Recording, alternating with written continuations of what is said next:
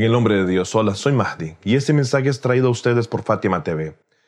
Antes de dar, dar, inicio con este especial, quiero invitarles a seguirnos en nuestras redes sociales, especialmente en YouTube, desde donde transmitimos semana a semana saberes que iluminan el alma.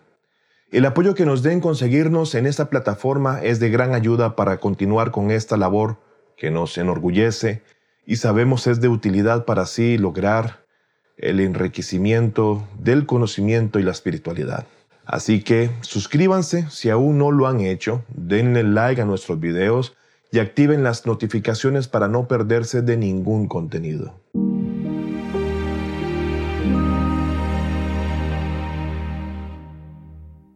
Hoy es un día especial, es el día en que honramos a quien fuese la puerta a la ciudad del conocimiento, aquel que no tuvo par entre quienes viviesen en su época, aquel que salvase de la aniquilación a quien fuese luego el verdugo de lo que más amaba.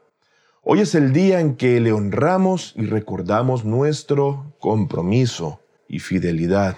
Hoy es el día del Eid al-Gadir y brevemente quiero explicar qué es lo que nuestros corazones encierran por quien fuese el más cercano llamado por el profeta Muhammad. La paz de Dios sea con él y su familia. Si algo compartimos aquellos quienes amamos a quienes están debajo del manto yemení, es ese orgullo que sentimos cada vez que se nos recuerda a estos inmaculados. Es único ese sentimiento que florece tal como un sentimiento cálido y de mucho valor positivo e impregnado de gratitud. En el fondo, todos sabemos que no somos dignos de que nuestro pecho rebose con tal sentimiento al ser nosotros débiles en nuestro deber para con Dios y para con quienes fuesen el Fakalain. Pero la calidez en el corazón, ese orgullo que sentimos, cuando escuchamos su nombre y lo proclamamos como nuestro, un hombre grande para un gran hombre, el nombre de aquel quien en verdad fuese el primero y no el cuarto del Islam. Nosotros, sus seguidores y amantes, nos enorgullecemos cuando personas como el doctor Henry Stobb lo describen como el justo en todas sus acciones o cuando Gerald de Rory habla acerca de cuán valiente era en la batalla fiel a sus amigos y magnánimo con quienes le combatían.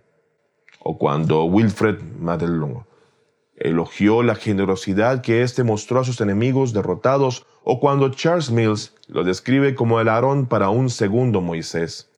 La lista de quienes sí lograron ver su resplandeciente luz y valor a pesar de no ser musulmanes es innumerable. Por ejemplo, Thomas Carlyle, Edward Gibbon, Sir William Muir, Simon Oakley, Washington Irving, George Jordac y muchos otros más. Y es ahí cuando apesumbrado mi corazón se pregunta, ¿cómo es que tantos no lograron ver la puerta de la ciudad, de la más grande ciudad? ¿Cómo es que extrañaron a quien levantase la puerta de Heibar, ese que dejó esa puerta abierta a todos, el que dio caridad mientras se inclinaba en la adoración, el que se alejó de Marhab, el que durmiese en la cama del profeta del Islam, quien fuese su más amado, en virtud de salvarle del acecho de la maldad y la muerte, el que nunca escapó, el que aconsejó a sus enemigos con la guía al bien, aquel conocido como la cima de la elocuencia, el campeón de Badr, Uhud, Handak y Hunain, aquel que en medio del anonimato de la noche alimentaba a los pobres, el padre de los dos señores de los jóvenes del paraíso, y quienes fuesen los más amados por Rasul, a quien rogaban a que dirigiera el punto debajo de la letra Ba, el Nabael Azim, el único nacido dentro de la cava. Si esto no te es suficiente para entender quién es aquel por el cual nuestro corazón se desborda por amor y orgullo, entonces les invito a ver en el Corán, capítulo 2, versículo 207, o el 7, versículo 81 o 20, 82, ¿por qué no el 58, 12, 13, 43? O prueba con el 664, 36, 361, 454, 483, 768, 4223, 535, 54, 555 o 333 del Sagrado Corán. Y con todos estos versículos y sus propias aleyas, ¿cómo es que no pueden ver? ¿Cuán ciego se es o cuán poco importa la verdad? Oh mensajero, proclama lo que te fue revelado por tu Señor, porque si no lo hicieras, no habrás comunicado su mensaje y Dios te mantendrá a salvo de la gente. Hoy os he perfeccionado vuestra religión, he completado mis gracias para con vosotros y me satisface para vosotros el Islam por religión. ¿De quién son esos versículos? 1400 años nos separan, pero Él es para siempre nuestro orgullo y nuestro honor. A Él lo reclamamos como nuestro y nos matan por ello, pero aún así permanecemos de pie, con el corazón latiendo y la frente arriba llena de orgullo. Cuando lo abrazamos con la lógica y la racionalidad, pronto se desvanecen aquellos quienes nos señalan de exagerados y locos.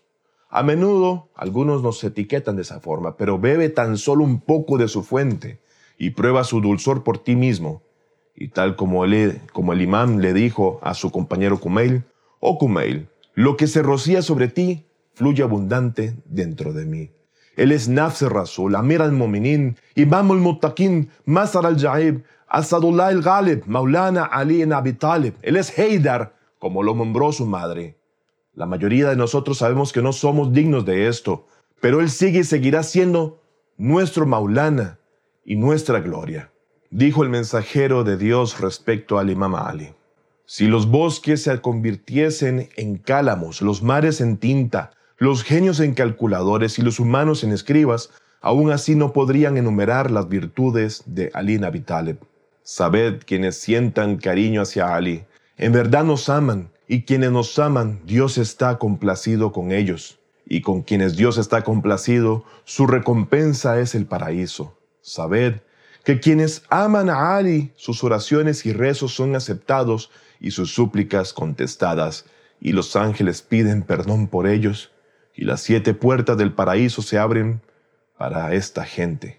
Para despedirme dejé de último en mención de entre quienes exaltaron al imam Ali sin ser de entre los musulmanes, al maravilloso y reconocido escritor y poeta Jalil Gibran, libanés de raíces cristianas, quien luego de estudiar la vida del imam Ali dijo lo siguiente.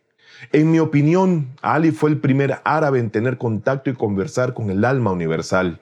Murió mientras la oración estaba en sus dos labios.